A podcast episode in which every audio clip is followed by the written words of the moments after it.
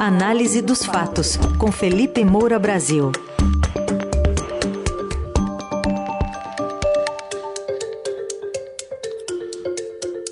Hoje em destaque o afrouxamento da lei das estatais que a Câmara aprovou ontem rapidinho, logo depois de o presidente eleito Lula anunciar a Luiz Mercadante para a presidência do BNDES. E vamos lançar um olhar também ainda sobre os acontecimentos de Brasília, com a polícia dizendo que vai. Que, que bom, né? Olhar as câmeras, as imagens das câmeras para, câmeras para tentar identificar os vândalos de Brasília. Oi, Felipe, bom dia. Salve, salve, Raizen, Carol, equipe da Dourado FM, melhores ouvintes, sempre um prazer falar com vocês. Bom dia, Felipe. Bom, Câmara aprovou essa mudança para Mercadante assumir o BNDES. A quarentena, que deveria ser de 36 meses, foi reduzida para 30 dias, sem falar que afrouxar essa lei das estatais é, já era um desejo bastante antigo de integrantes do Centrão, não? Pois é, Carol, eu quero lembrar aqui um comentário que eu fiz na TV no dia 23 de novembro. Ah, pouco mais de 20 dias, que foi exatamente o seguinte: depois da roubalheira que foi descoberta na Petrobras e que ocorreu nos governos do PT, houve a aprovação da lei das estatais, houve medidas de compliance, houve uma maior blindagem em relação à possibilidade de mudança. Mas a gente sabe que toda blindagem no Brasil é frouxa. A gente vê isso em diversos aspectos. Em relação ao teto de gastos, já querem uma nova âncora fiscal porque ele já está atrapalhando os interesses políticos. Foi assim com a legislação penal, foi assim com a lei de improbidade administrativa e pode ser eventualmente assim em relação à Petrobras. Fecho aspas. Quer dizer, eu antecipei aquilo que acabou de acontecer na Câmara, ainda precisa passar pelo Senado, que é a flexibilização da lei das estatais. Nós estamos num país que é cíclico, é a República do Jeitinho. Então, quando as regras atrapalham os interesses políticos, os políticos afrouxam as regras. Elas nada valem no Brasil. E isso é importante até que as pessoas saibam, que os investidores saibam, que o eleitorado saiba. Porque é um, é um país que não pode ter previsibilidade. Quer dizer, na verdade, a gente, pre, a gente consegue prever que isso vai acontecer mas você não tem uma base é, fixa é, em cima da qual se pode fazer um planejamento de médio e longo prazo, porque a base vai mudando conforme a conveniência. Então, é, veio a notícia de que a indicação do Mercadante para o BNDES desrespeitava a lei das estatais, porque ele foi coordenador econômico da campanha do presidente eleito Lula. É um quadro histórico da direção do PT e há diversas regras ali, justamente para evitar a ingerência política que causou a farra do petrolão. E aí, o que, que o mercadante começou a alegar? Não, veja bem, não é que eu participei diretamente da campanha, eu apenas é, fiz uma coordenação intelectual por meio de uma fundação, tal, que já era uma tentativa de você manobrar para atropelar a lei das estatais, para contornar a lei das estatais, para ser mais preciso. Essa narrativa não estava colando muito. E aí houve a notícia também de que o novo governo discutia flexibilizar a lei das estatais, é, justamente porque estava vendo qual era a melhor hipótese é, para você encaixar o mercadante lá. Era fazer uma alegação de maneira a não ferir a lei das estatais, mas insultando a inteligência das pessoas, ou era flexibilizar a lei. E eles acabaram flexibilizando porque parece que é, o, o antibolsonarismo dá uma espécie de salvo-conduto ao lulismo. É, então, muita gente está passando pano aí para as sem vergonhices lulistas. E aqui não. Aqui se aponta todas as sujeiras. E deve ter algum tipo de acordão aí na Câmara, porque Arthur Lira é quem manda ali, e ele é, patrocinou ali, foi ah, uma relatora que é do partido dele, do PP, é, que estabeleceu aí é, é, essa redação final, dizendo praticamente que a regra estava muito rigorosa, é exacerbado, esse negócio de prazo de 36 meses. É, para que alguém que teve um cargo desses possa ocupar uma presidência de estatal. Aí o que, que fizeram? Redu reduziram para 30 dias. É assim no Brasil. Está atrapalhando? Tira. Vamos lá colocar.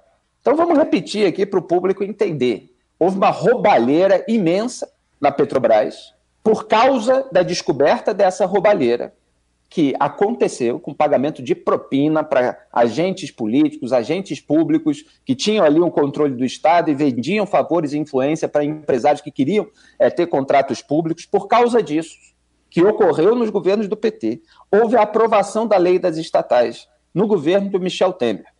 Aí agora o PT volta ao poder e afrouxa a lei das estatais para que o Lula possa colocar alguém ali que foi absolutamente é, subserviente a ele durante todo o período e que esteve preso, é, que pediu desculpas por eventuais erros é, no governo Dilma Rousseff, é, que participou, evidentemente, de maneira ativa da corrida da campanha eleitoral, e o Lula quer gente que se submeta aos interesses políticos dele.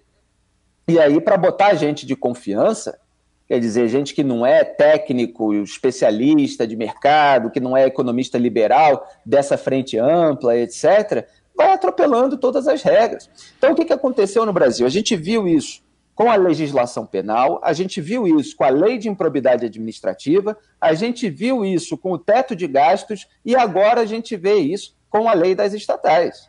Quer dizer, quando é que as pessoas vão entender é, que são os interesses políticos de conveniência, muitas vezes espúrios, que levam a, a essa situação. É, e a questão do bolsonarismo é, se coloca aí, porque a imprensa divulgou a lista, é, de como os deputados votaram. E está lá, sabe quem?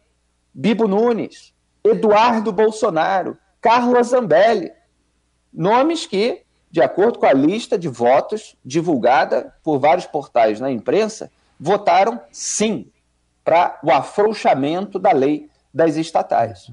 Então, o bolsonarismo ajudou o petismo e vice-versa a afrouxar a legislação penal, a afrouxar a lei de improbidade administrativa, é, criou o precedente aí no governo Bolsonaro, né, o bolsonarismo é, com é, essa extrapolação do teto de gastos, que é feita agora repetida é, com a, a PEC do estouro no governo eleito, e agora ajuda a afrouxar a lei das estatais. E tem gente brigando em casa, bolsonarista com petista, etc., brigando por causa de político. É brincadeira. Felipe, é, a gente queria pedir para você também uma análise aqui sobre os acontecimentos ainda da segunda-feira em Brasília é, especialmente sobre a agilidade da polícia para identificar os responsáveis por aqueles ataques. Vamos ouvir o que disse o secretário de Segurança do Distrito Federal, Júlio Danilo. Tivemos acesso a diversas imagens, não só né, de câmeras locais, de câmeras dos prédios, pessoas também que estavam populares, nas redes sociais, diversas redes sociais também veicularam imagens. Então há um vasto material aí que contém imagem dessas pessoas que, que agiram dessa forma criminosa. E aí, dá para ter alguma providência concreta em relação aos vândalos? A providência concreta é essa: é pegar todas as câmeras, Brasília é cheia de câmera, é, de câmera na rua, identificar cada um deles. Obviamente, tem que ter inquérito, você tem que ter investigação, outras fontes é, de, de provas que possam ser percorridas aí pelos investigadores, se dizer o nome é, e se prender. Quem está queimando o ônibus, quem estava é, queimando o carro. Isso é coisa de vano, isso é crime. É, é, claro que a lei no Brasil, nesse caso, ela também é leniente, ela também é frouxa. Então você tem uma previsão ali de seis meses a um ano, ou multa. É, mas até os proprietários desses veículos, seja patrimônio público ou privado, podem pedir indenização a essas pessoas. Então é óbvio que isso tem que acontecer. E eu acho muito curioso que é, os bolsonaristas fiquem dizendo, não, era infiltrado. Me parece que se fosse infiltrado de esquerda já estava preso.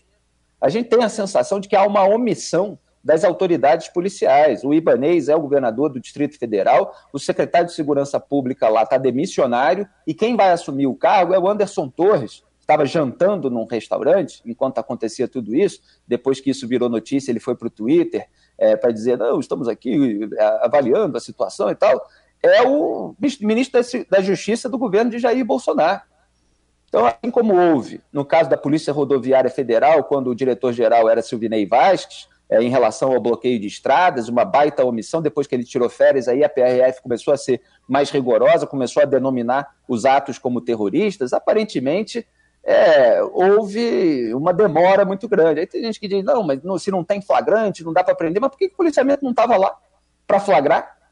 Não estava monitorando atos como esse no dia da diplomação, depois de que todos nós estávamos dizendo que poderia haver tumulto, porque o bolsonarismo estava incentivando direta e indiretamente isso. É, então, assim, é claro que precisa haver medidas mais duras para conter e punir o vandalismo. Aí está Felipe Moura Brasil, que participa diariamente do Jornal Eldorado. Lembrando, a coluna daqui a pouquinho já estará no radioeldorado.com.br e também nas plataformas de áudio. Felipe, obrigado. Até amanhã. Grande abraço a todos. Até amanhã.